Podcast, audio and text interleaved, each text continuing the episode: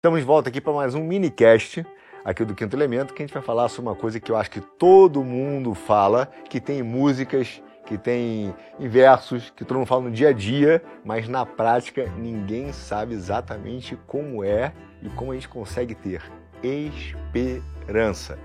Então, difícil, né, Paula, falar sobre esperança, eu acho. Poxa, difícil ter também. difícil ter. Eu acho assim, a gente queria te perguntar, até pelas nossas experiências, que eu sei um pouco da, da, Aliás, eu ia falar um pouco aqui em off, mas já falo logo, né? Que eu sou um grande fã, não é, não é ah. é papo furado, que eu leio os seus artigos lá no Poder 360, Obrigada. bastante, são maravilhosos, são muito bem escritos e as Poxa. ideias são maravilhosas. É um refresco para a alma. Poxa, quando eu acho que, que o jornalismo está morto. Mas, cara, eu queria te falar o seguinte: a gente. É, eu acho que os seres humanos vivem num conflito né, de sentimentos. Né? A gente olha muita coisa recortada, a esperança, angústia, depressão, mas essas coisas ah, são combinadas, é. né? E, e, muitas das vezes a gente se sente perseguido, a gente já sofreu perseguições, né? eu falo disso porque eu sei que você já sofreu, eu também já sofri. E nesse momento que a gente está com angústia, depressão, aquela coisa toda, e a ideia da perseguição é aquilo que é um negócio gigante, né? Que vem alguém grande atrás de você, ou injustamente, um movimento contra você, um caixote e tal. É, como é que a gente consegue ver isso, ter esperança? Então, eu queria começar te perguntando, entendendo, né? Porque eu sei que você foi perseguida, banida do Twitter, foi, né? perseguida pelos teus pares no jornalismo. Ah, Acho que você nunca imaginou, né? Então, assim, cara, tem uma profissão. Não. E os caras vão me perseguir, né? É. Como é que foi isso para você? Como é que, assim, como é que foi o teu sentimento, a tua percepção disso? Como é que você conseguiu, sei lá, ter esperança? Como é que então é para falar já da solução, né? Não do problema em Não si. Não sei, é o problema. Acho que é a solução melhor, né? é, né? Mas conta, isso. conta como você quiser. Não, a esperança, né? Eu acho assim é, é quase que uma, uh, uma determinação lógica. Assim, se tu tem a dúvida, pensa bem. Eu vou te dar um exemplo que aconteceu comigo uma uhum, vez. Eu fui, claro. eu fiz um teste para a BBC. É, tinha, sei lá, mais de mil candidatos. Eles faziam esse teste, eu acho que bianualmente, uma coisa assim. E aí eu fui sendo uh, fui passando no funil ali, né, sendo shortlisted, foi indo, indo, e aí chegou numa lista de 32 pessoas. E aí chegou uma carta na casa da minha mãe, que era o um endereço fixo ali que eu tinha, porque uhum. eu já estava uhum. em outros lugares, mas chegou a carta dizendo que eu estava entre os 32 selecionados, uma coisa assim. E aí a minha mãe viu e falou assim: Nossa, que maravilha! Aí me abraçou, beijou e falou assim: Mãe, pera, eu não passei ainda. Eu só uhum. fui. Ela assim, mas na dúvida, eu vou, já vou ficar feliz agora. O pior que vai acontecer é eu ter ficado dez dias a mais de felicidade, esperando que você passe. Então, assim, a lógica dela era: na dúvida, não tem por que tu não esperar o melhor. Uhum. Se uh, os pesos são iguais, né? Para as duas possibilidades. É, o, o, excesso de esperança eu acho que seria um erro, porque também Aí te vira, acomoda. E vira otimismo, né? É, eu também não acho que o otimismo esteja errado, não, mas se o otimismo estiver servindo para conivência ou para aquiescência, aceitação de certas coisas erradas, daí eu acho que ele passa a ser prejudicial. É, nesse movimento que tu já deve ter visto, o QAnon, uhum. eu Sabe que eu noto? Tem um artigo seu sobre o Canon, né? Tem vários. É e tem uma coisa que eu acho muito interessante, marcante ali, que é a frase trust the plan. Confie no plano. Então tem e essa frase é repetida sempre. Então essa frase tem dois poderes assim para mim, bem claros, nítidos que não dá para questionar, que é um é até o que a gente errar, confia, trust the plan. Uhum. Tava, era parte do plano. A gente achar que o Trump ia ganhar, mas foi o Biden. É parte do plano. Trust the plan, trust the plan. Eles falaram quando o, o primeiro-ministro da Inglaterra foi nomeado, estavam dizendo que ele ia ser nomeado. Aí ele uhum. não foi, eles falaram trust the plan. Agora, a segunda, o segundo propósito dessa frase é fica calmo que vai dar tudo certo. Então, esses caras, pensa bem na existe uma certa cooptação de mentes ali, de mentes que sabem mais do que a maioria das pessoas que se informa apenas pela mídia cartelizada, uhum. não tem dúvida. Sem dúvida. Então aqueles caras sabem, por exemplo, que no World Trade Center do 11 de setembro caíram três torres e não duas. A maioria dos leitores de jornal tradicional não sabe que existe uma terceira torre. Sim. A maioria não sabe de um monte de coisa. Eles não sabem nem a terminologia de certo tipo de investigação e coisa e tal. Mas aí o que aconteceu com toda essa galera que é mais, talvez mais afiada, mais inquisitiva, ela foi transformada também na galera mais paciente. Trust the plan. Aí entra o otimismo. Tudo vai dar certo. Aí entra também a pacificação dessas pessoas. Então, tu imagina que tantas ali acreditam que existe um, uma coisa de pedofilia no mundo entre os poderosos. A, minha, a gente está falando de esperança, ela vou jogar pedofilia. Te peço Sim. desculpa. Pode Não, cortar, vai lá, pode vai. Eu, eu tenho vários pontos aqui para te perguntar e falar sobre isso. Então, ali, por exemplo, quando as pessoas falam, ah, tem um monte de pedófilo no poder, aí. É, mas de certa eu não forma te... teve aquele cara Não, do, mas eu vou te falar até porque que pela lógica, é esperado que tenha mais uhum. do que na população em geral. Então, assim, ó, eu me incomodava essa teoria de que quem está no poder é necessariamente pior do que a média do ser humano comum, do Sim. homem comum, né, uh, do cidadão normal. Mas eu acho que tem tudo a ver que eles sejam piores, é, estatisticamente. Por quê?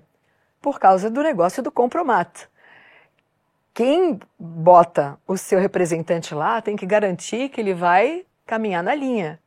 Então, é natural e esperado que eles coloquem no poder exatamente quem vai andar na linha sem precisar que nem seja mandado para andar na linha. Então, é razoável esperar que de fato exista muita gente suja no poder. Porque se eles não são os donos do mundo, mas estão ali a, fazendo um trabalho para eles, a melhor maneira de garantir que eles agissem de forma uh, obediente seria essa. É, eu, eu, eu, concordo plenamente com você que existe nessa estrutura do, do mundo de governo uma certa é, predisposição para fazer uma estrutura de controle e que as pessoas que entrem dentro do sistema não vão vão ser reféns do sistema pra, em caso de uhum. emergência o cara ter o red button, ah, né, tá. né, o botão é, vermelho. Isso. Então o cara vai ter um botão vermelho. Você falou um exemplo que eu gostei muito e, e é, alguns pontos, né, que eu queria te, te perguntar e, enfim. Porque na hora que você fala assim, pô, é uma questão lógica, a questão da sua mãe, por exemplo, né, uma questão é. lógica. E aí me atenção assim, a gente está trazendo essa questão para um mundo muito material racional. Né? A esperança como uma coisa racional, o otimismo. Ah, cara, eu tô analisando os fatos é, e tal. Isso, right. Mas tem, esse é um lado que eu vou te falar, que eu vou te perguntar, porque para mim não é racional, tá? Assim, não é racional. Tu diz a motivação não deveria ser isso? A motivação? Não, tá eu, eu, acho que a esperança ela surge, pelo menos para mim, né, na, na, minha vida, em alguns momentos, ela surgiu é, no momento em que não existe aquele balançamento que você falou, no momento que você se vê sem, sem saída, sabe? Um labirinto, que você de repente acha que o Minotauro, você vai dar de cara com o Minotauro. Eu não sei se, eu acho que todo ser humano já passou por isso por um momento, aquela noite é, o Agostinho, né? Eu chamo Agostinho porque eu sou protestante, mas eu sou do Agostinho para não, não ah, apanhar tá. do pessoal da panela aqui. Ah. Ele, numa, num dos seus comentários de Salmos, ele faz uma alegoria que é muito interessante, que ele fala assim, ah, tem um salmo lá que ele fala, pô, os, os leõezinhos saem à noite para caçar. E aí, é, esses leãozinhos que ele fala que são noites para caçar são os pequenos demônios que na hora que você dorme, você tem um dia maravilhoso, dorme, aí se lembra boleto, né? Boleto e tal. Só que as pessoas, às vezes, no dia seguinte, passam uma noite horrorosa e acordam melhor. Falam, pô, tenho, melhor, melhora o meu dia. Ah. É uma mistura ali de otimismo com esperança. E por que eu tô falando dessa separação? É que eu acho que é, o otimismo, você está enfrentando as coisas com, boas, porque você tem, pô, vai dar certo. Mas você não está enfrentando um sofrimento profundo de não se ver sem saída, ou de uma tristeza profunda, é, um desespero. Tanto que, quando você pega, por exemplo, na teologia, é, a esperança é uma das chamadas virtudes teologais. Virtudes o quê? Teologais. Teologais? É, que são aquelas que são dadas por Deus, são Olha. Uma, que Deus te dá. Então, assim, você não consegue. Me lembra sozinho. o Elan Vital, um pouco assim, do. Tem, tem a ver, né? Henri então, Bergson, é Deus te dá para você se conectar com melhor e poder ter um acesso com porque eu acho que a esperança nasce nesse momento do, puro desespero da alma, tanto que toda vez que eu faço um programa sobre alguma coisa abstrata, eu falo assim, cara, beleza, sei filosoficamente, vou dar uma olhadinha no dicionário etimológico, a gente, né, legal, o Luigi me ensinou isso também. E aí eu olho e vi lá, esperança. O que o Aurélio fala da esperança? Ele fala assim, cara, é, dar vida à alma.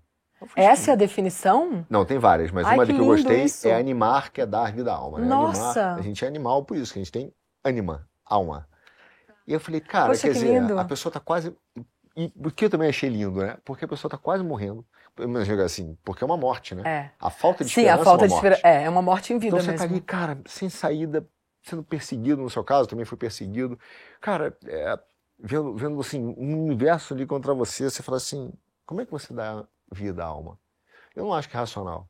Eu, eu acho que nessa hora você tem que buscar alguma coisa espiritual, porque a gente esquece que eu acho que a gente separa muito isso, racional e espiritual. Eu fico muito na dúvida de como as pessoas no seu dia a dia conseguem dar vida à alma. É uma coisa, não sei se você já teve essa sensação de desespero. Você já teve sensação de desespero? Ah, já tive, sim. No Oriente É. Médio, com lá, aquele Não, caos? prefiro nem falar que eu começo a chorar, já vou lembrar do meu cachorro. Mas, Sim? é, sim, ah, eu acho que. Eu concordo contigo que é quase uma coisa divina a esperança, porque ela te propela para frente, né? Ela te.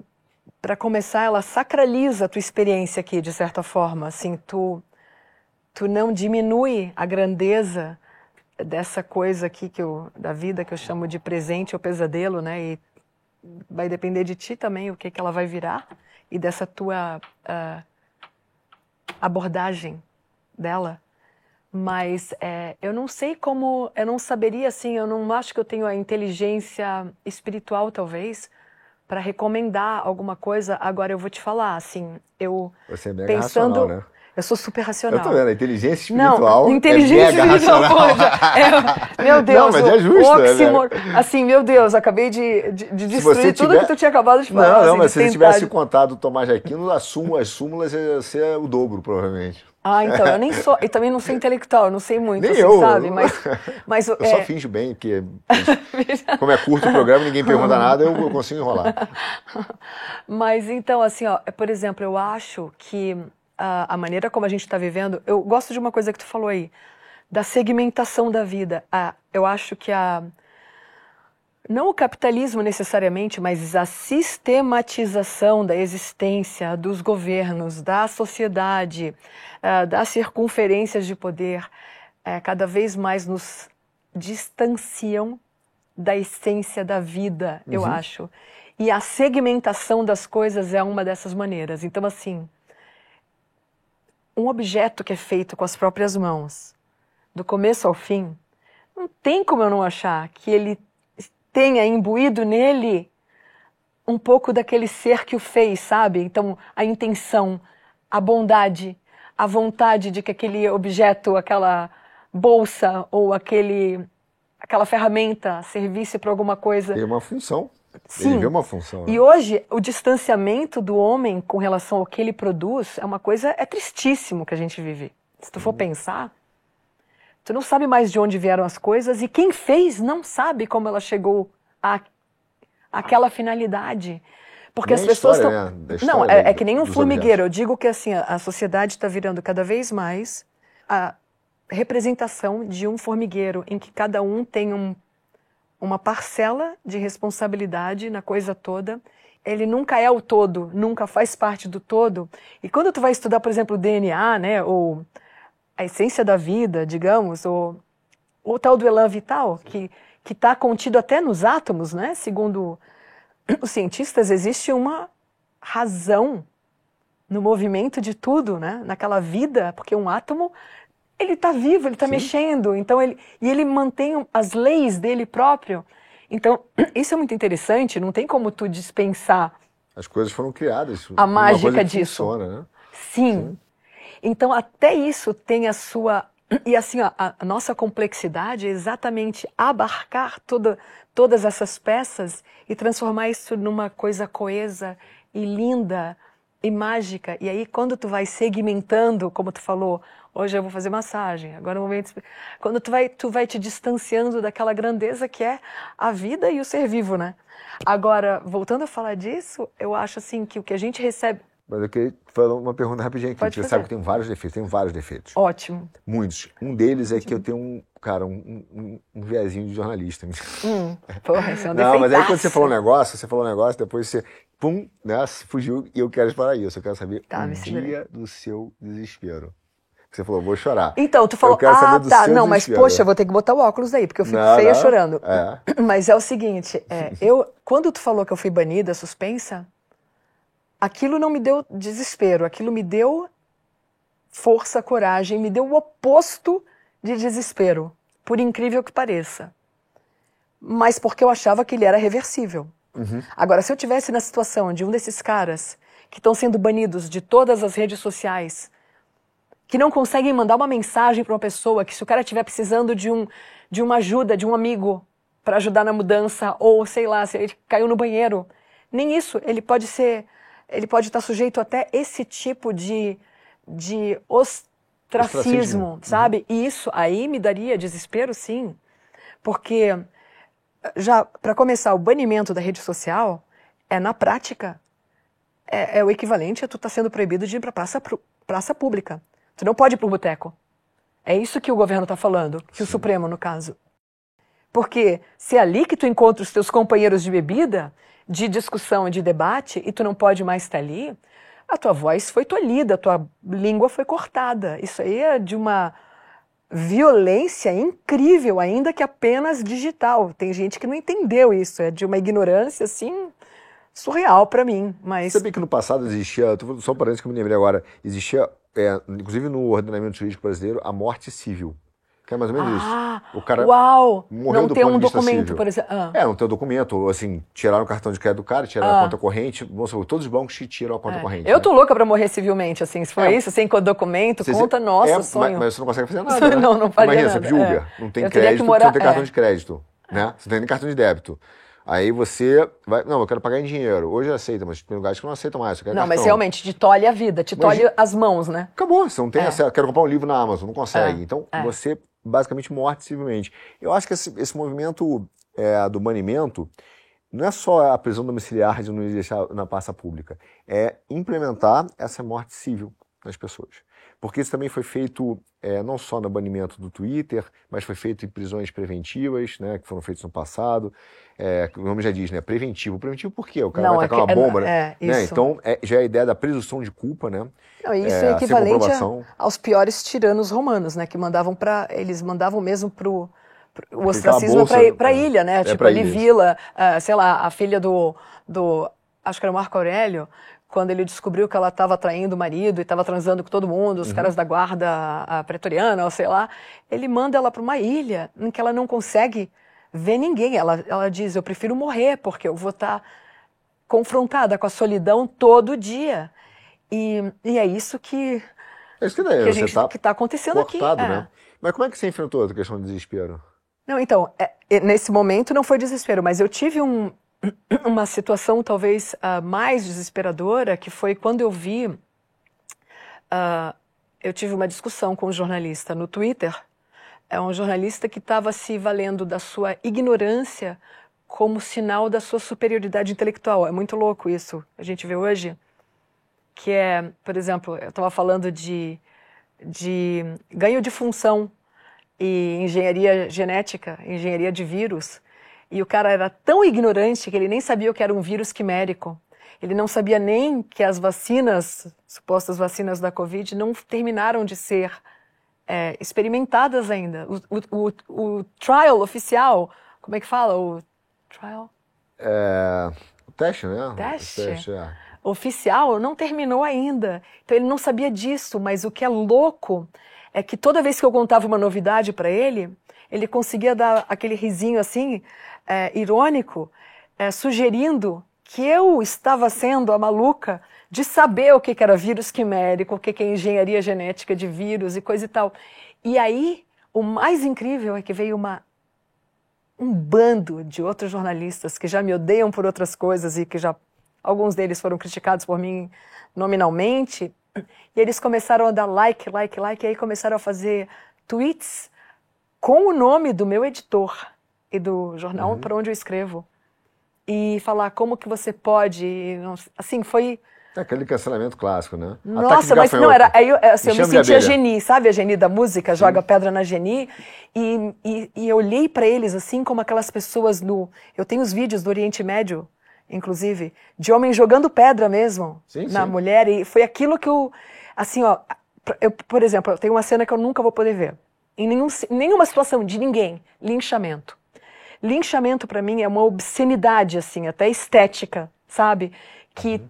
a covardia da coisa é intolerável para mim. E ali foi isso que eu vi. Então me entristeceu acima de tudo, porque não por mim, mas por saber que é nesse meio em que eu estou trabalhando, entendeu? É contra essas pessoas que, assim, ó, é com elas que eu me comparo, que eu acho até injusto. Então eu digo para as pessoas quando me elogiam e falam: "Nossa, você é uma jornalista tão fodástica, isso e aquilo". Eu falo assim: "Gente, pera, eu nem sou tudo isso. É que os meus colegas estão fazendo um trabalho tão ruim, medíocre e comprometido e corrompido, né? Em última análise, é uma corrupção do jornalismo, quando tu sabe que uma coisa está acontecendo e tu consegue escrever um texto inteiro te desviando daquela verdade, isso é uma forma de corrupção. Então, é, eu me entristeço por isso, porque eu não queria me sentir melhor sem merecer. Sim. Então eu acho assim, tipo, caraca, que que orgulho mal, não merecido é esse, sabe? Então, assim, claro. assim, é ruim de todas as maneiras. Você achou que o lixamento não fosse passar? Assim, naquele momento, porque quando a gente está, eu pelo menos assim, você tá no, eu presenciei... as pessoas estão num momento de tão desespero, porque às vezes a vida, diversos tipos de linchamento, né? Nós temos diversos tipos de linchamento. Sim. Eu acho, inclusive, aquele negócio que hoje é, o Estado que está cada vez mais violento, porque ele obtém os mesmos efeitos dos atos de linchamento sem a necessidade Bravo. É. De você passar. Ele tem, isso é a tirania, né? Pela antiestética. É. Ele não precisa ser ditador mais, ele pode ser só tirano, porque o, o, cidadão comum já está fazendo o trabalho de capo. E, e, os é. efeitos são, olha, é. são os mesmos, né? Ah, tá. ah, o cara morreu, o é, cara baniu, isso, bateu o cara, tirou o cara, mas tá tudo muito bem, né? Como se fosse um. um até porque são os outros. É até mais assim, vil né? se tu pensar, né? Porque claro. o cara nem suja a mão. Exato, ele pelo menos ele pega um tem a coragem para gente pegar é. a pedra, né? Isso. Então quem tem, quem tem, né, atira a primeira pedra, é. o cara pega e fala, bom, eu. Ele não, ele, ele tem o mesmo efeito e fala, bom, é. eu, eu, não é. participei disso, né? Então eu fiz a pessoa sofrer, enfim, matei a pessoa civilmente, moralmente, a uhum, reputação, uhum. mas eu tô bem, eu tô aqui, eu sou limpinho. É. E isso, o Estado tem, e, e, a classe também, várias, né? Não é só jornalistas, advogados, enfim, tem, tem um sistema que faz isso. Hum. Mas quando muitas pessoas enfrentam isso, e eu não estou falando assim dos mega sistemas, até no dia a dia, né? O cara olha e fala, cara, eu não consigo, né? Boleto, conta, emprego. Ah, isso fico assim, isso aí deve ter muito, esse desespero. Isso bate no peito. Cara, você, você, ali você olhou assim, vai passar? Como é que você conseguiu ter essa esperança de dar ânimo à sua alma? Dizer assim, cara, isso vai passar, minha reputação não vai ser destruída. Como você conseguiu isso? Eu acho que se eu tivesse o desespero de ter que pagar contas, de ter filhos e ter que educá-los e ter dinheiro para. Eu acho que o meu desespero seria muito maior. Agora você entende a minha vida, né? Tem filhos, tem conta. Tem filhos, tem conta. Não, mas tu tá bem, né? Mas eu tava. Não dia, sei. Não, eu tava conversando com um cara. Você contou uma coisa que eu não tô sabendo. De repente, os meus aumentam que eu não tô nem sabendo. Né? Mas, mas, vou te mostrar o ah. um cheque aqui e você dizer, não, não tá bem. Mas sim, isso é, isso é, essa responsabilidade eu acho um pouco desesperadora. É, agora tem uma coisa, um desespero meio constante, assim, que não se exigue e que daí tu tem que usar, no fundo, a inteligência para, por exemplo, uh, eu imagino que tu é pai, tu falou, né? Uhum. Então eu imagino que como pai, tu te sinta, não sei, eu espero que tu não te sinta assim, mas não te sinta assim, mas eu me sentia como mãe de cachorro, imagina, sempre inadequada, insuficiente, é, Tu vê, quatro anos eu tentei fazer Krav Maga, cheguei a pagar algumas vezes a matrícula e eu não tinha coragem de ir porque eu me sentia monstruosa, estando fazendo Krav Maga enquanto meu cachorro estava olhando para a parede dentro de casa sozinho. Aquilo me, me feria de tal maneira, tanto que eu cheguei a chamar um amigo meu, um milionário aí do Oriente Médio, e falei: Tito, bora fazer uma rede de academia de ginástica ao ar livre, que tem uma área para cachorros, então eu eh, cancelei até minha academia, Sim. porque eu não tinha mais coragem também. Aí comecei a caminhar para poder. Então, assim, esse tipo de desespero constante ali é tão um, autodestruidor, porque ele realmente, tu já sabe de antemão que não existe saída, tu vai sempre se sentir inadequado. Uhum. Então aí eu já acho que tem, talvez o princípio seja tu entender que ali não importa o que tu fizer, é, tu nunca vai estar satisfeito. Porque a, o desespero e a insatisfação às vezes se se mesclam ali, né? Uhum. Quando falo do papel de pai e mãe, é uma dificuldade enorme, porque você não tem. Se a pessoa não tiver é, um referencial religioso, alguma coisa, você não tem um manual prático de como ser pai. É muito difícil, você tem que. Cara, você vai ponderar. Mas eu digo assim, essa, esse sentimento que você falou de inadequação, eu acho, cara, que todo mundo tem em qualquer lugar do, da vida, em qualquer lugar da história, que é aquele vazio que todo mundo tem e que às vezes não consegue ser preenchido pelas suas coisas materiais, porque ele sempre, sempre vai se cobrar. Então, assim, o cara fala, pô, vou estudar. Aí você estuda, estuda, estuda. Alguém vem assim, pô, tem um livro maravilhoso, de um filósofo sensacional. Então você está sempre meio que incompleto. Uhum. E a realidade é, dessa vida é que materialmente, sim, sim. Ah, vai ter. É, tá. Nós seremos é. vida, sempre incompletos. É uma certeza, Porque, né? O, é, Cara, eu, eu, brinco, porque eu sou protestante, né, cristão, então eu digo, olha, você é bíblico, cara. Você, você quer se, comple, se sentir completo, a completude, ou ser absoluto como ser humano, com as com coisas materiais. Que, é. Você não vai ser, entendeu? É o problema, é, quando você fala da esperança, que a gente fala das virtudes teologais lá, dessa questão da... É, que são três, né? Fé, caridade e, e esperança. São essas as virtudes? Teologais Fé, são três. Fé, caridade e esperança. Esperança que são Olha. dons de Deus, elas são virtudes que foram colocadas em você por Deus, né? Não é uma coisa que você conquista. Você não fala assim de manhã, pô, hoje eu vou ter esperança. Você, você às vezes está morto, né? A sua alma está morta. Elas são colocadas no momento que tu precisa ou tu nasce com elas? Eu não entendi. Deus vai colocando, né? Ah, Aumenta tá. e assim, escolhe, todos têm, mas... Ah, tá. Agora, mas assim, olha, porque eu digo até minha, minha experiência, quando eu perguntei do seu desespero, eu tive situações de desespero total também, de eu tristeza. Eu queria perguntar sobre isso. É, né, mas de tristeza profunda. E aí eu, assim, imagino que todo mundo aqui tenha tido uma vez, pelo menos uma vez na vida, né? Se for uma vez na vida, ganhou na, na, na loteria, né? Mas eu digo assim, cara, é, nesse momento, pelo menos para mim, a esperança, ela não veio com uma coisa material. Ela veio com um afastamento da situação daquela, daquele problema, que a gente... É, até porque eu digo o seguinte, por exemplo, na luta, você falou, escreve magá, fiz jiu-jitsu, né? E aí, quando você vai lutar contra alguma contra alguém, o que acontece com o teu corpo? Cara, adrenalina, uhum. estoura, e aí você tem um, uma, um hiperfoco, né? Faz só hiperfoco. Você Isso. só vê o teu adversário na frente. Então você esquece o ginásio, você esquece pessoas, você só vê o ginásio, você você está super atento, cara, em todos os movimentos do adversário. E se você for muito bem treinado, você consegue ouvir, cara, mil pessoas gritando a voz do teu treinador que acontece no estádio de futebol, né? olha. né? Tem 50 ah, mil caras gritando lá, já, xingando. Já foi falado isso? É, é, é sabido é, já, isso? É. Olha. Aí o cara, ele ouve lá do meio de campo o a teu voz discernimento, do, então se afina ali se do treinador dele, porque ah. o cara tá com adrenalina. É. Isso te dá hiperfoco. Aham. Isso é sensacional. Qual o problema do hiperfoco? É, é uma tremenda solução para a briga. Só Aham. que o problema do dia a dia, o hiperfoco, te pode aumentar a tua angústia, aumentar a tua depressão. Porque te distancia do resto todo. Cara, você perde o resto. É. Então, nessa hora, o que, que é o resto? O que, que, que, é o resto quando você está com uma tremenda depressão, uma angústia, cara, uma tristeza profunda, um desespero? O resto é entender que existe uma, um plano acima das coisas materiais. O resto é dizer, cara, existe uma narrativa que você não está vendo. Hum. Existe uma história que você não controla. E que até para mim, até a lógica é quase que obriga que exista mesmo, porque se já existe tantos outros planos inferiores a nós, uhum. ou menores, molecular, atômico, Sim. quântico, então por que, que não haveria, assim, que inocência, ingenuidade do homem, achar que ele, então, é a expressão máxima do dessa ser, camada de, dessas camadas de entendimento, né? Sim. E de é. alguma forma, o, o, nosso grande problema são os conflitos internos, né? A nossa consciência, que a gente briga. Tem uma parte de um, é, de um salmo que, cara, me toca salmo? muito. No salmo. O Davi ele fala o seguinte: por que, é, por que você está agitada, minha alma? E aquilo é mais ou menos isso, né? E aquilo me chamou, sempre me chamou a atenção, porque eu falei assim: peraí, cara, o cara está conversando com a alma. Ele não é a alma. Aham, é. Que isso? E, e veja, quando a gente tá... E tu acredita nisso? Nessa, okay. nessa Sim, dualidade?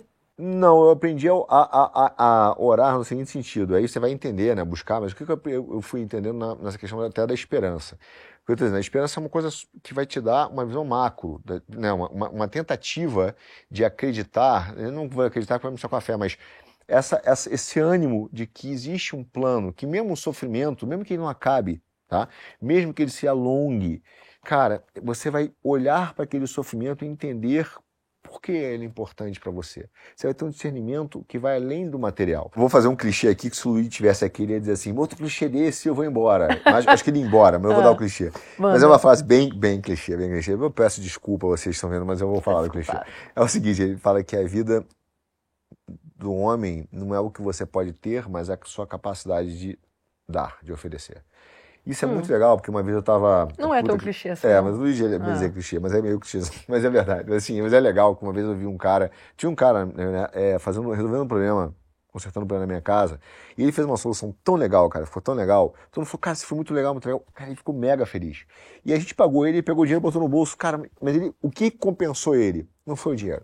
Foi o a fato certeza de dele tratar. sentir uhum. que a gente estava, sabe? Sim é, feliz com uma coisa que ele produziu, que ele ofereceu.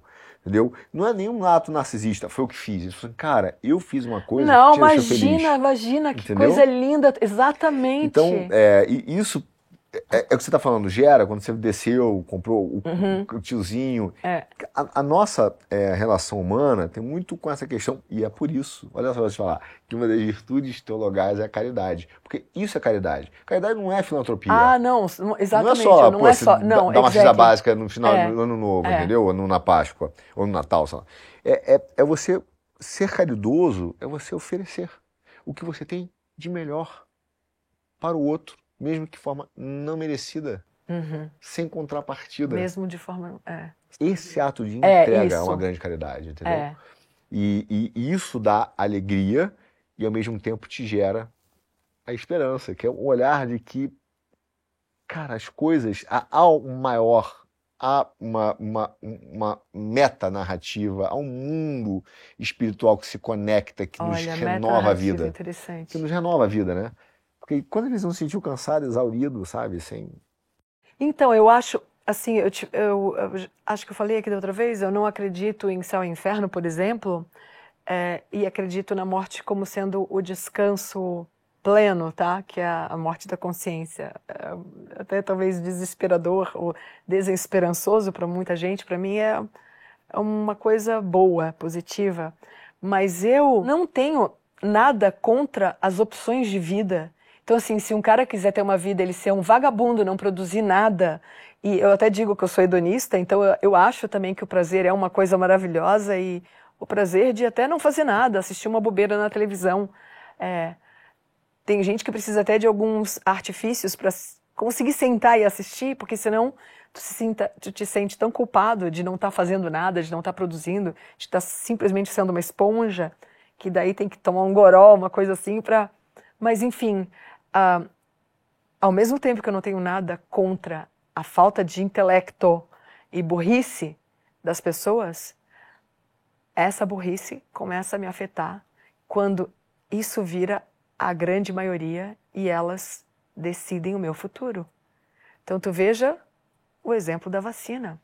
Não existe absolutamente nenhuma lógica em obrigar uma vacina que não imuniza.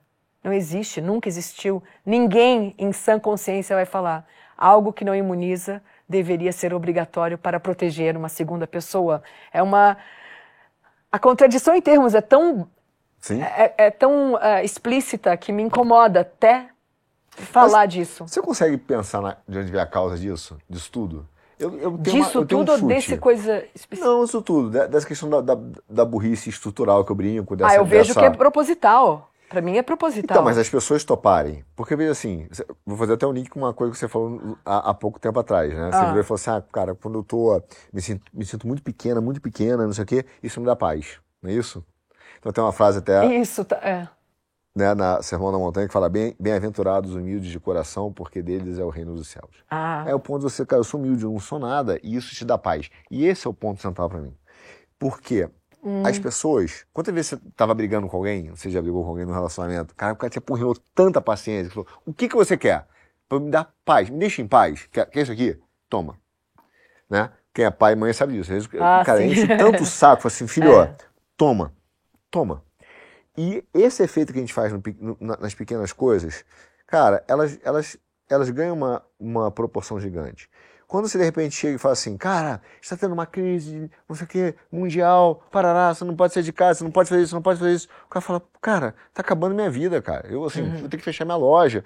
Cara, o que, que eu tenho que fazer para ter paz? Porque foi um massacre de, de, angústia. Aumentou depressão, aumentou suicídio, ah, aumentou. Sim. Cara, separação, as pessoas ficaram angustiadas. É. É, foi uma, foi, um, foi, um, foi um, não foi um ataque midiático, um ataque um ataque psicológico, né? É. Pessoas ficam traumatizadas. Sim. Tem gente que hoje sai até hoje de máscara, tem cara que sai com uma Sim. bolha de vidro. Sim.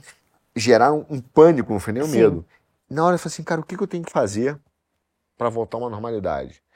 Eu sinto, Paulo, que você fala assim, meu irmão, você tem que amputar sua perna direita, você sozinho, que nem em jogos mortais, o cara cortava, tá aqui a minha perna direita, eu só quero ter paz. Porque a essência do ser humano, o final, o que ele quer, de verdade, não é alegria, não é felicidade, não é prazer, paz. Paz. E aí todo esse sistema funciona para que você entregue cada vez mais coisas suas, menos liberdade, você busca paz. O mundo vai acabar.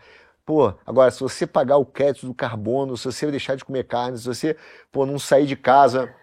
Tá... Ok, vou ficar em paz? O mundo não vai acabar, não viu o meteoro? Não. Nós não vamos morrer? Não. Tô em paz. Que bom. Pare de comer carne. Então tu tá, tu tá igualando paz à ausência de ansiedade. É isso. Eu acho que a paz te deixa é. você ansioso, né? É. As pessoas querem viver em paz. No final das contas, o que, você Só quer um pouquinho. Então, paz aí, na verdade, tu, é quase que, pelo que tu tá falando, assim, tu só é, viver no momento, né? Tu não tá mais é, na expectativa de algo ruim. Tu finalmente tá aqui. Porque amanhã, tu, porque tu não teme mais o amanhã. É isso? Eu acho que o sentimento de paz também é uma coisa difícil, que nem a esperança, é difícil se definir. É Mas é eu tô, sabe, sabe por que eu estou perguntando isso? Não é ausência de. Alguns falam assim, ah, ausência de conflito. Não acho que seja paz. Seja ah, então, né? Não me paz parece. É, um, é, uma coisa interna. Você se sente. Eu não gosto de usar esse termo, odeio, mas eu vou usar. É que você se sente bem com você mesmo. Isso é uma coisa, é um clichê, é uma besteira, mas é um, é um sentimento que você está conectado com essa força de vida maior que é Deus para mim, né? Deus está conectado com Deus. Tanto que Cristo, quando deixa para os apóstolos, ele fala assim: Eu vos deixo a paz, a minha paz. Uma não é a paz qualquer, não é só, não é a ausência de conflito, não é a paz humana, é a minha, é uma plenitude de conforto de alma. Então as pessoas querem ver bem, tá tranquilas. Plenitude de um conforto de alma. Né? Estarem tranquilas com essa plenitude de conforto de alma. Que é isso que esses caras atacam te tiram do, do, do, do negócio. E quando elas te tiram, e você se vê desesperado, a única solução é olhar para essa paz lá na frente e a ponte entre essa plenitude da alma é a esperança. Pois é. Nossa, tu já, tu, tu já pesquisou sobre isso, então? Tu já, tu já tentou. Já, já fui desesperado várias vezes. E aí, como é que tu, e como é que tu solucionou? Assim, não sei se tu quer contar o que, que te desesperou. Sim. Mas se tu quiser contar, eu me gostaria de saber, assim, qual foi o mecanismo que tu usou? Tu falou que não foi racional, então... Sim. Foi racional, porque é, para mim a situação de, de, desespero é uma situação de sem saída. Eu também fui perseguido, né? Eu, pô, montei, inclusive montei uma Injustamente? Empresa, injustamente. Fui perseguido injustamente. Tu sabe que foi injustamente, Cara, tu tem convicção. convicção, certeza, conforto. Ah, tá. Mas então isso já deve ser metade do caminho andado em direção ou aquela paz interior da que paz tu falou? Interior? Não, porque eu ah. acho que mesmo quando você é perseguido, justamente, você faz uma parada errada, você vê o desespero das pessoas. Ela entende que ela merecia uma correção, mas aquela correção, ou aquele castigo, ou aquele ponto que veio. Porque. Lá, porque eu acho que a convicção de, de tu estar tá no caminho certo hum. é um caminho para paz também. Aí tu consegue. As pedras não te machucam tanto, sabe? Então. Ou eu, às vezes, talvez o pior, né? Eu acho que machucam mais. É, pode ser.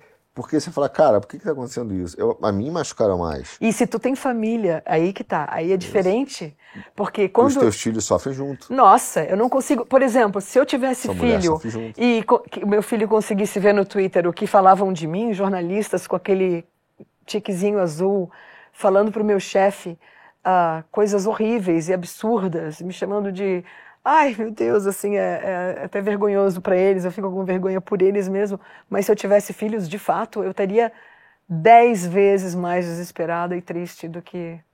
Então, para mim, eu, eu, eu, até fiz uma entrevista com o Kim, que eu contei toda a história, depois eu te mando, hum. senão eles vão matar de vez. Ah. Mas o que eu vejo é assim: você teve, você teve um momento em que, cara, eu, eu sofri essa morte civil, né?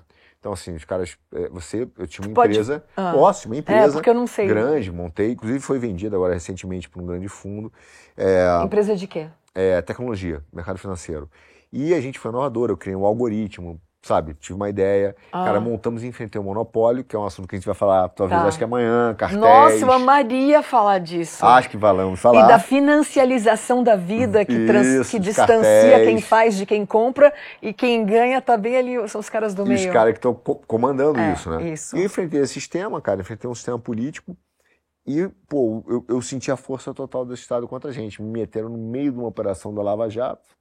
Pô, eu tive prisão preventiva, cartão bloqueado. Só um pouquinho, qual que era a acusação? Então, a acusação da- são aqueles clássicos, né? Porque o cara, o que acontece hoje? A pergunta mais difícil que eu posso te responder Ah. é essa. Porque o que hoje faz, o que fizeram, foi uma tática que inclusive tem na Itália, o pessoal nomeia isso juridicamente, que eles falam de é, processos gigantescos, né? Então, é, é um overcharging, uma superacusação. Ah, Então, você fala assim, cara, qual é o meu problema? Não tem, o cara te dá 1.500 páginas, que é quase que parar um caminhão de entulho na sua casa, não sei se você mora em casa apartamento, imagina um caminhão ah de tu entulho. tá falando fisicamente mesmo, uma coisa grande. fisicamente, o cara de Sim, mas vem cá, ponta nós- a ponta. a gente sabe de processos contra, por exemplo, a- Oxycontin, que é Uhum. o- a droga que mais matou nos Estados Unidos até hoje, já passou de um milhão de pessoas mortas por overdose. Quando a, a Corte Suprema, ou sei lá, a Justiça Americana foi atrás da Purdue, eu acho que chama a empresa, os advogados da empresa, uma das, das técnicas deles foi exatamente enviar uns cinco caminhões de papel É. de evidência e aí inviabilizava completamente a defesa. É exatamente a- a- isso. a- ou, no deles, caso, a acusação. O- o o- eles aprenderam isso aqui, fizeram, fazem um overcharging, que eles chamam, né, o super processo. Então é um negócio gigante, que- porque o objetivo, veja, isso é maldade. O objetivo não é descobrir a verdade. O objetivo não é É falar... te intimidar. Sabe- te- sabe- não, é muito pior do que isso. Não é saber se você fez uma Ah. coisa certa ou errada, que você mereça punição ou não. né? Não é isso. O objetivo é, cara, afastar você civilmente da sociedade, matar você reputacionalmente, porque é uma morte, Uhum, te tirar do mercado. e, e aquilo fica para sempre. Ele não quer que chegue ao fim. Que é um problema do burocrata. Ele não quer que aquilo chegue Ah, fim. mas claro, que nem, o- que nem a obra do São Francisco. Entendeu? Teve um cara que falou pra mim no. Twitter outro dia, mas o Lula terminou 85%. Eu falei, amigão, é isso. Ele ia ficar no 85% até sempre, porque tá aí. é Imagina aí o teu médico saindo da sala de cirurgia, terminou 85% da Não, cirurgia exato. cardíaca. O cara, pô, meu, meu, e aí? A Não, ideia é exatamente 15, mas poder morreu. ficar fazendo aporte, né? É. Para novas licitações. e Isso, mas novos assim, o gastos. o que os caras fazem hoje, eles entendem muito o sistema Hum. e é muito frio, cara, é muito calculista, é triste, é cruel. Porque você fala assim, cara, a gente, a gente tem um ideal de justiça, a gente tem um ideal de vida, enfim. Mas o cara fala assim, não, cara, eu vou fazer um super processo porque o que me interessa é matar você. Como não pode? Essa é a questão que eu te falei lá, no início do programa a gente falou, né? É, cara, eu quero te matar, mas eu quero sair com a mão limpa. Como é que eu te mato? Aham. Como é que eu te tiro do país? Como é que eu te tiro do país? Eu cancelo o seu cartão. Eu cancelo. Você não vai ter. Eu não tenho o que fazer. Eu tiro seu passaporte. Cara, você vai fazer o quê? Isso Você foi o morrer. Moro mesmo? Não, isso foi na sétima. Foi o Bretas. E aí me jogaram lá. Cara, fui, você tem noção, até hoje, nenhum dos processos sequer começou, né? Porque depois eu fui ganhando e tal, porque Ah, tá. não tinha acusação. o Cara... Tu acha, não sei se tu pode falar e também não precisa Posso. dar o nome, mas tu acha que ele foi instado a fazer aquilo para em nome de uma outra pessoa? Cara, Ou- eu, eu, eu, eu não conheço, não posso fazer um julgamento pessoal. Eu acho que muitas dessas pessoas, a minha análise, e eu, sinceramente, até pelo meu lado, eu vou te falar uma coisa que às vezes minha mulher briga comigo e fala, ah, Arthur, não é possível. Eu, não consigo ser igual a você. Cara, eu perdoei, eu não tenho, não tenho sentimento nenhum, sabe? Aham, É, isso me poxa. fez muito bem. Mas eu digo pra você o seguinte, eu acho que muitos deles vivem o que a Anna Arendt fala daquele crime, o crime de- do, do birro, né? O cara, o crime do burocrata da, da, da- que estaria atrás da mesa com a caneta, que ele precisa atender o sistema. Ele não está preocupado se é verdade ou não. Mas ele é uma peça. Right. Ele é uma peça de um sistema. Mas então vem cá, tu já ouviu essa palavra em inglês? Eles usam demais compartimentalização, Uhum. né? Então, é, e é uma coisa que é ah, estimulada culturalmente nos Estados Unidos e, portanto, em todos os países que vão seguindo aquela mesma receita, que é tu compartimentalizar. O que, que significa compartimentalizar? É tu ser, digamos, um bom pai, ser maravilhoso em casa com a tua mulher, mas no trabalho tu é um lixo humano que obedece às ordens mais espúrias e, e obscenas. E tu compartimentalizou. Não, cara, esse aí é o meu trabalho. Eu sou homem aqui. E aí é o tal da segmentação que tu estava falando no começo também. É uma máquina ali, é... o, cara, o cara é uma peça Isso, sistema, o cara né? vira uma peça. Fala, eu fiz e tal. Mas e eu não duvido que tenha gente muito ruim que te fez mal, mas ainda de forma talvez até mais medíocre, como um mero carimbador. É, é, que nem aquele cara lá do, acho que esse nome dele lá, que é, que é o cara na rádio, foi ver o julgamento, né? Mas é exatamente é, isso. Porque Eichmann, a, né? a, é, o Eichmann. Alguém faz o, o, a fogueira e aquilo. E, só que o resto funciona. Que nem um jornalista que acredita na versão do Ministério Público, mas não quer conversar com você, entendeu? E, e é, eu te digo, eu te digo o nome que eu tô tranquilo, não tem O antagonista, Cláudio Dantas. Cara, várias vezes chegou, pô, cara, quero falar contigo, nunca atendeu, sabe? Por quê? Porque ele, ele tem um compromisso é, antiético com, com fontes. Pra, então, tu sabe Ele que eu não sou bloqueada por compromisso ele, só ético. tô querendo agora, é, como é, É. que é? como é que é? Da- favorecer minha sardinha? Sim, é. Eu sou bloqueada por ele, É olha, por isso, tá vendo? porque é, é- é- o cara tem compromisso com um lado. Ele fala que tem música Uhum. com a verdade, tem música com um lado. Não é verdade. Então, eu descobri isso. Mas o que, o que eu só- agora eu vou te falar uma coisa muito doida. Dentro dessa questão da esperança, como, como foi difícil pra mim. Porque eu era aquele cara assim, pô, tinha prêmio em Londres, fui recebido na Bolsa de Londres, pô, meu sócio era Bolsa de Nova York, escrevia na Forbes, aquele negócio, todo mundo aplaudia, Putz. né? Era assim mesmo ou tu tá... Não, não, assim mesmo. Ah, tá, uau. Aí, de repente, você vira o pior cara do mundo. E aí você entra naquele negócio que você falou, pô, meu filho tá vendo isso aqui, eu tô no Puta, ser Twitter, etc. injustiçado na frente de um filho. não- É, mas sabe que eu sou grato por isso? Porque a gente tem. Sabe o contador? Isso aqui é a história do contador, que vem e fala assim: ó, eu, eu não consegui fechar, eu errei no balanço. Mas fica tranquilo que sobrou dinheiro no caixa. Você fala, isso que eu tô te falando é esse lado da equação, Londres, etc. Esse aqui é o Fica contador. tranquilo que sobrou dinheiro no caixa, tá? É o contador que falta dinheiro no caixa. Por que eu tô te falando isso? Porque no auge dessa questão que os caras tentaram me fazer uma, uma morte civil e tentaram me, me- aí tatuar de outra maneira, porque esse é o ponto. Ah, uau. Sabe o que eu, sabe, Scarlet Letter, né? sabe o que eu Tá, descobri? ah. Que a minha identidade não era aquela que os caras estavam falando. Eu não tava tranquilo, não tava preocupado com o que eles estavam falando. Aham. Mas também a minha identidade, bati aqui, vamos ver. A minha identidade também não era aquela anterior. Eu não era nem aquilo, nem aquilo. Ao entender quem você é, e, e Foi aí- transformado pela situação? fui eu em tentar ver essa questão espiritual, dizer, cara, eu não sou aquilo. Mentira. Mas eu também não sou aquilo. Quem eu sou?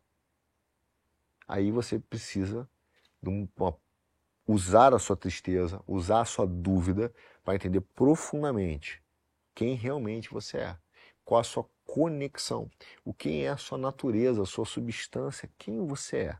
Você não é jornalista, Paula. Pera, sabe? tu começou a questionar, eu fiquei curiosa agora. Tu começou a questionar, certamente não a tua índole. Não, a minha, a- quem eu sou. Eu não sou o executivo. Porque você assim, quem é você? Tipo assim, ah tá, se tu tivesse que te definir, essa definição é, que foi mudando? Foi a percepção. Se eu perguntasse pra você, quem é você? Você vai dizer, ah, eu sou jornalista né, há 32 anos. Todo mundo fala assim. Eu, eu, eu- faço muito esse exercício, né? Vezes eu tô conversando com uma É, pessoa eu não nova. conseguiria, tu vê, eu não... É, já, já- pensou em responder essa pergunta? Quem você é? Se alguém fala assim, cara, quem é Não. você? é? Eu sou a Paula, filha de não sei quem. Não, você é filha, beleza. Eu quero saber quem você é. Quem é você?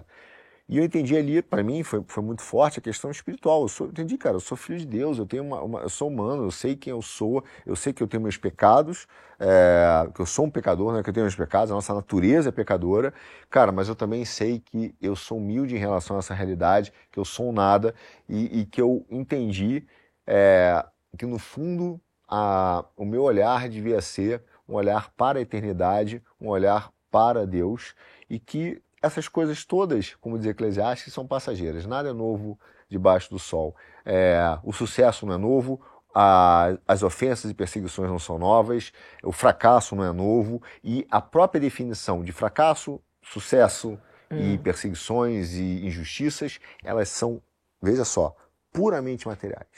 Puramente materiais. Eu não merecia isso, eu merecia É. puramente materiais. E eu falei, cara, A se- perseguição talvez um pouco menos, porque ela, ela interfere na percepção da tua índole, da Sim. tua, do teu, da tua essência. Ela ali. pode ter uma motivação espiritual, até em alguns casos acho que tem mesmo. É, Né? Porque também alguns já não, eu acho que as coisas são conectadas, né? Ah. Aliás, é são, né? O que está ligado na terra está ligado no céu. Então, assim, é, a gente começa a entender, eu olhei e falei assim, cara, e aquilo tudo eu falei, ah, não, é como os, os orientais que falam que isso aqui tudo é uma ilusão. Eu falei, está acontecendo, está acontecendo, tá? O problema é que a minha percepção sobre a minha identidade não é material, não é aquele, aquilo que eles me falam. Como também não era aquilo que a Forbes me falava. Cara, o Arthur era aquele da Forbes, é extremamente pedante e arrogante aos olhos de Deus. Ah, eu sou o cara da Forbes. Cara, Deus vai dizer, cara, você tá ah, louco, tá, tu velho. começou a questionar até o que tu tava perdendo, né? É, não, é, ah. aquilo ali eu não, tô perdendo, não perdi nada. Esse é o meu ponto. Aquilo Aham. não dá nada. Entendeu? Ah, tá. Eu não perdi nada. E aí você começa a dizer, cara, eu não perdi nada porque isso é nada. É. Sabe? Talvez tu começasse... Aos olhos da eternidade, o que, que é escrever Isso, e aí talvez tu tenha até valorizado muito mais, não que tu não valorizasse já, mas assim, as coisinhas pequenas e a, o amor de um filho, por exemplo, que é uma coisa que é, não tem nem como descrever ou como Sim. capturar. Eu, eu vou dizer o que eu mais valorizei. É, claro que às vezes o cara fala assim, ah, vou voltar para a família, eu vou voltar, o cara começa a fazer altos promessas, enfim. Uhum. Mas ele esquece uma coisa muito importante que é o fundamental para essa questão da esperança, de cada da, da esperança. Vou terminar. É da esperança. O seu tempo com Deus. Nós não temos tempo com Deus. Nós fugimos do nosso tempo com Deus, preenchendo o nosso tempo com tudo aquilo para a gente manter ocupado, até mesmo vendo filme, relaxando, na massagem. O que, que é o tempo com Deus? Meditando. Para mim é o meu tempo oração? de oração, conversar com Deus, quem eu sou, me ensina é, por que eu estou acontecendo isso, é, eu estou sofrendo com isso, eu espero isso, por que essas coisas estão vindo, o que eu tenho que aprender, o que o Senhor quer me ensinar, por que o Senhor permitiu. É, eu, eu, entendo que a minha expectativa eu... era outra. E aí você começa a, a, ter essa, essa relação, essa conversa, que é essa virtude, né? É, que eu falei no início, e que ela te conecta e que você começa a entender verdadeiramente quem você é e por que essas coisas acontecem, é, ou você não entende, não tem uma resposta imediata, mas você tem paz em enfrentá-las. Paz em enfrentá-las. Às vezes o cara, às vezes umas pessoas falam assim, Porto, você é tão forte, como é que você conseguiu? Eu falei, é. eu sou forte? Cara, eu sou forte porque eu vejo que isso.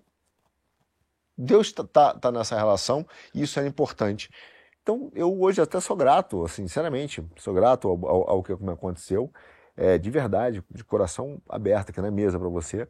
É, mas por quê? Porque é, eles me tiraram o que não valia nada para me entregar o que mais teve de valioso. Meu tempo com Depuraram Deus. a tua. E eles me deram uma. Eles não me deram, né?